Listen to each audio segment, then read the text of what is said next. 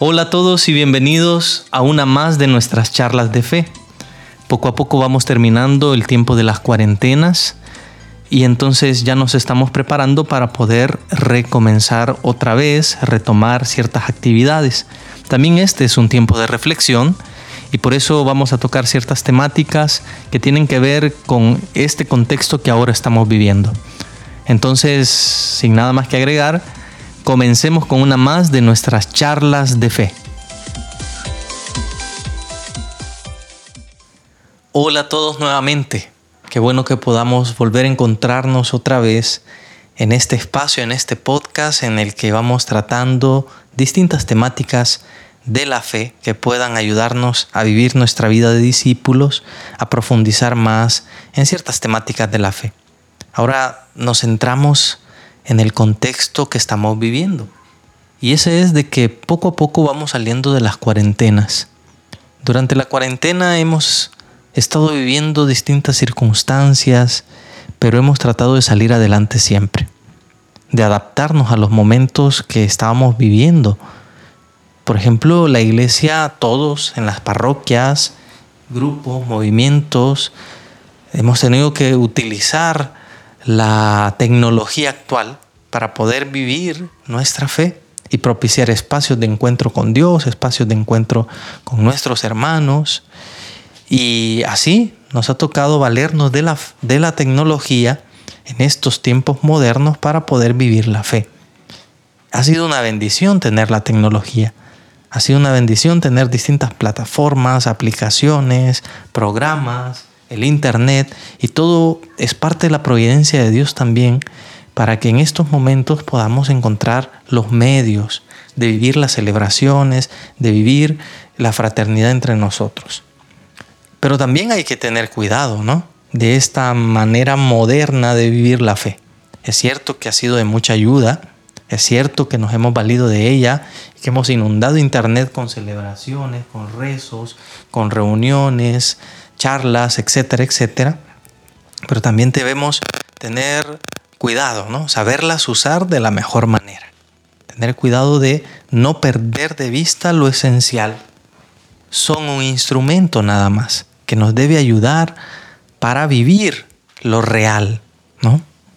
Ahora, el contexto histórico, las situaciones que estamos viviendo nos exigen tener que utilizarlas. Pero Después tendremos que saber discernir cuándo sea lo más conveniente o no, porque puede ser que nos robe lo esencial. Como por ejemplo, ¿no? Hace poco hemos vivido la celebración de Corpus Christi. Y recuerdo que mientras hacíamos la procesión, que todo era mm, bajo un ambiente de espera del Señor, tanto tiempo que hemos pasado sin poder participar físicamente o presencialmente de una celebración, de quizás no haber podido ir al templo porque este estaba cerrado eh, y no poder arrodillarnos frente al Santísimo. Todos conocemos ese sentimiento que vivimos el día de Corpus Christi, un gran anhelo, una gran devoción, un gran fervor por encontrarnos con el Señor. Y luego encontrarnos con la situación también de que habían personas más preocupadas por tomar una foto, por sacar un video, que por encontrarse con Cristo Eucaristía. Muchos le hemos recibido, claro, con, con gran devoción, pero muchos otros también se han dejado llevar por estas costumbres modernas donde nos preocupamos más por inmortalizar quizás un momento, en, por grabar un momento de la vida, un momento familiar, un momento personal, grabarlo en un teléfono por medio de una foto, un video, una transmisión, y no tanto en grabarlo en el corazón. Quizás ese, ese registro que podemos dejar en nuestro interior es más valioso y es más pesado, tiene más quilates, más valor que el que podamos tener en un teléfono, ¿no? Entonces, no podemos perder de vista esas cosas. Tenemos celebraciones siempre, tenemos procesiones, tenemos un montón de cosas que se hacen dentro de la iglesia o que podemos hacer en la vida de la fe y no podemos estar más preocupados por fotos y videos que por la vida real y vivirlo con toda su esencia, con todo su impacto en nuestra vida, ¿no? Así que eh, saber utilizar estos recursos. Es lo que nos ha tocado en estos días, ¿no? Valernos de ellos y sin embargo saber que no son lo más importante. Lo más importante es la vivencia real de las cosas.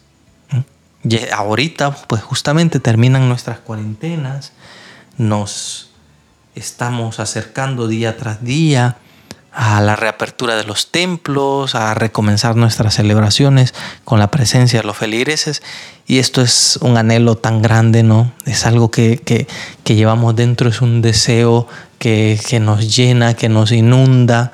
Bueno, hace poco me reunía virtualmente con un grupo de la parroquia hicimos una oración, invocamos el Espíritu Santo y dijimos, abramos un evangelio al azar para ver qué es lo que nos dice el Señor. Y recuerdo muy bien pues que nos salía el evangelio de San Lucas, específicamente aquella parte en la que el Señor instituye la Eucaristía en la cena pascual que celebra con sus discípulos.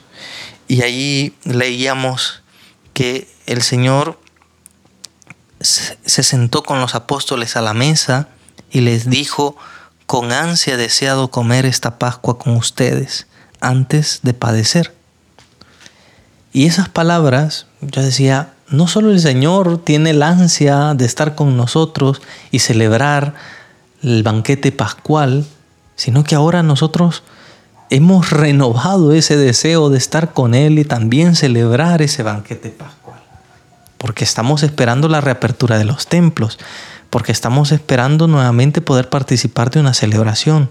Podríamos también decirle, Señor, cuánto he anhelado ahora yo celebrar el banquete contigo. Y pensamos en todas las veces que lo hicimos mal, lo hicimos a la carrera, le quitamos el valor que tenía, lo, lo volvimos una rutina, etcétera, ¿no? Y ahora anhelamos, anhelamos que nos digan ven a la misa, anhelamos poder comulgar, estamos recomenzando, poco a poco, y ya llegará el momento en el que eso suceda. Pero esto también hace pensar en otra cosa, en la esperanza cristiana del reino de Dios. Porque este esperar de aquí a un mes, dos meses, a que sea la reapertura de los templos y recomencemos con las celebraciones, ese esperar es un adelanto de la espera que tenemos de celebrar el banquete pascual en su reino de poder llegar a la morada del Padre y estar con Él y sentarnos a la mesa con Él, con todos los santos y rodeado de los ángeles. ¿no? O sea, también este momento histórico, también este contexto en el que nos encontramos, lo podemos vivir desde la fe. Porque si pensamos que esta es la virtud de la esperanza, esperar aquello que se nos ha prometido, y ahora pues se nos ha prometido la reapertura y el volver a las actividades religiosas y lo estamos esperando con un gran deseo y nos estamos preparando. Y por eso cada día es un día especial que nos acerca más al encuentro con Cristo en la Eucaristía.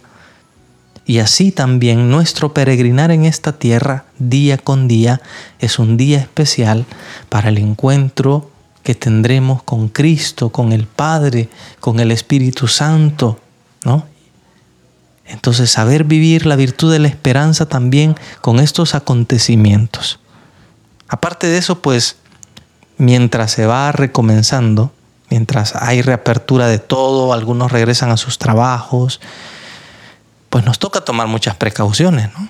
Nos toca mantener siempre ciertas medidas que son necesarias para que esto no empeore, para que esto no rebrote, etcétera, etcétera. Y a veces puede ser un tedio, ¿no?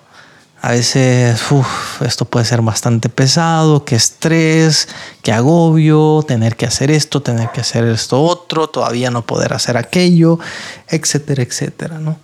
Y todas estas medidas eh, a veces se vuelven muy, muy incómodas y nos cuesta vivirlas, que es la realidad, ¿no? Nos cuesta tener presente todo lo que hay que hacer y nos estresa un poco.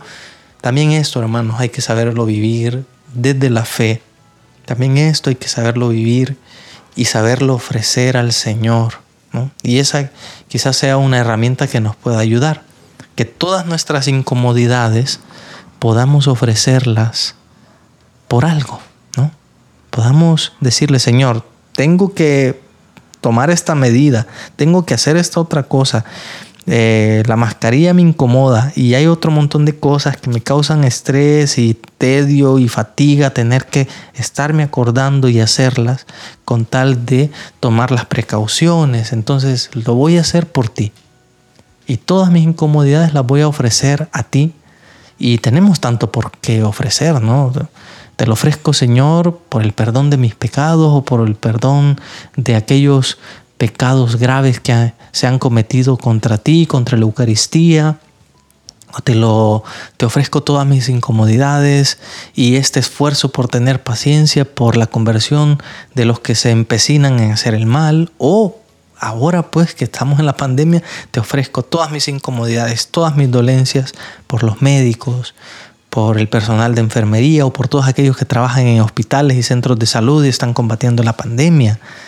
Y esto nos ayudará a tener siempre presente todas las medidas que hay que tomar y a hacerlas bien. Porque si yo voy a hacer algo que le voy a ofrecer al Señor, lo voy a tratar de hacer bien, lo voy a tratar de hacer de la mejor manera posible. Entonces, también esas cosas hay que saberlas vivir y vivirlas con el Señor, ¿verdad? También estas cosas. Pues este tiempo que estamos viviendo es el de ir saliendo de las cuarentenas e ir recomenzando un poco la vida social, ¿verdad? Y aquí también hay que pedir la luz del Señor, porque todo lo que estamos viviendo como iglesia debe ser para esta tierra, debe ser para este mundo un signo palpable del reino de Dios también. Los cristianos debemos saber dar una respuesta de fe no porque se acaben las cuarentenas y todo, quiere decir de que hayan cesado ciertas necesidades de aquellos más desfavorecidos. También ahora debemos estar al pendiente. No porque se hayan terminado las cuarentenas, quiere decir que me volveré a aislar de mi familia o alejarme de ella, sino que todo aquello que vivimos también ahora debe fructificar. Así que solo unas pequeñas palabras, hermanos, en este episodio del podcast para animarles, para tratar de dar una luz y para seguir adelante, para ponernos a reflexionar de que a pesar de todo, siempre se puede vivir la fe. Sí, podemos decir estamos en un momento de dolor, en un momento de sufrimientos, pero es este el espacio donde podemos experimentar la mano misericordiosa del Señor. Porque muchas cosas, si es cierto, suceden en el mundo, son permitidas por el Señor. Son fruto quizás de la maldad del corazón humano o simplemente son acontecimientos de la naturaleza, catástrofes que pueden suceder y ahí el Señor no nos priva de su amor, de su misericordia. En medio del dolor y en medio del sufrimiento está presente Cristo para consolarnos. Y en estos momentos también sigue estando presente el Señor. En fin, ánimo hermanos, sigamos adelante, sigamos haciendo nuestro mejor esfuerzo tratando de ayudar a los demás, a los más necesitados y también a tratar de estar en contacto con el Señor, a vivir nuestra fe y recordando de que en esta tierra nosotros somos semilla de otro reino. No me queda más que saludarlos y desearles las mejores bendiciones. Nos veremos pronto en el próximo capítulo de Charlas de Fe.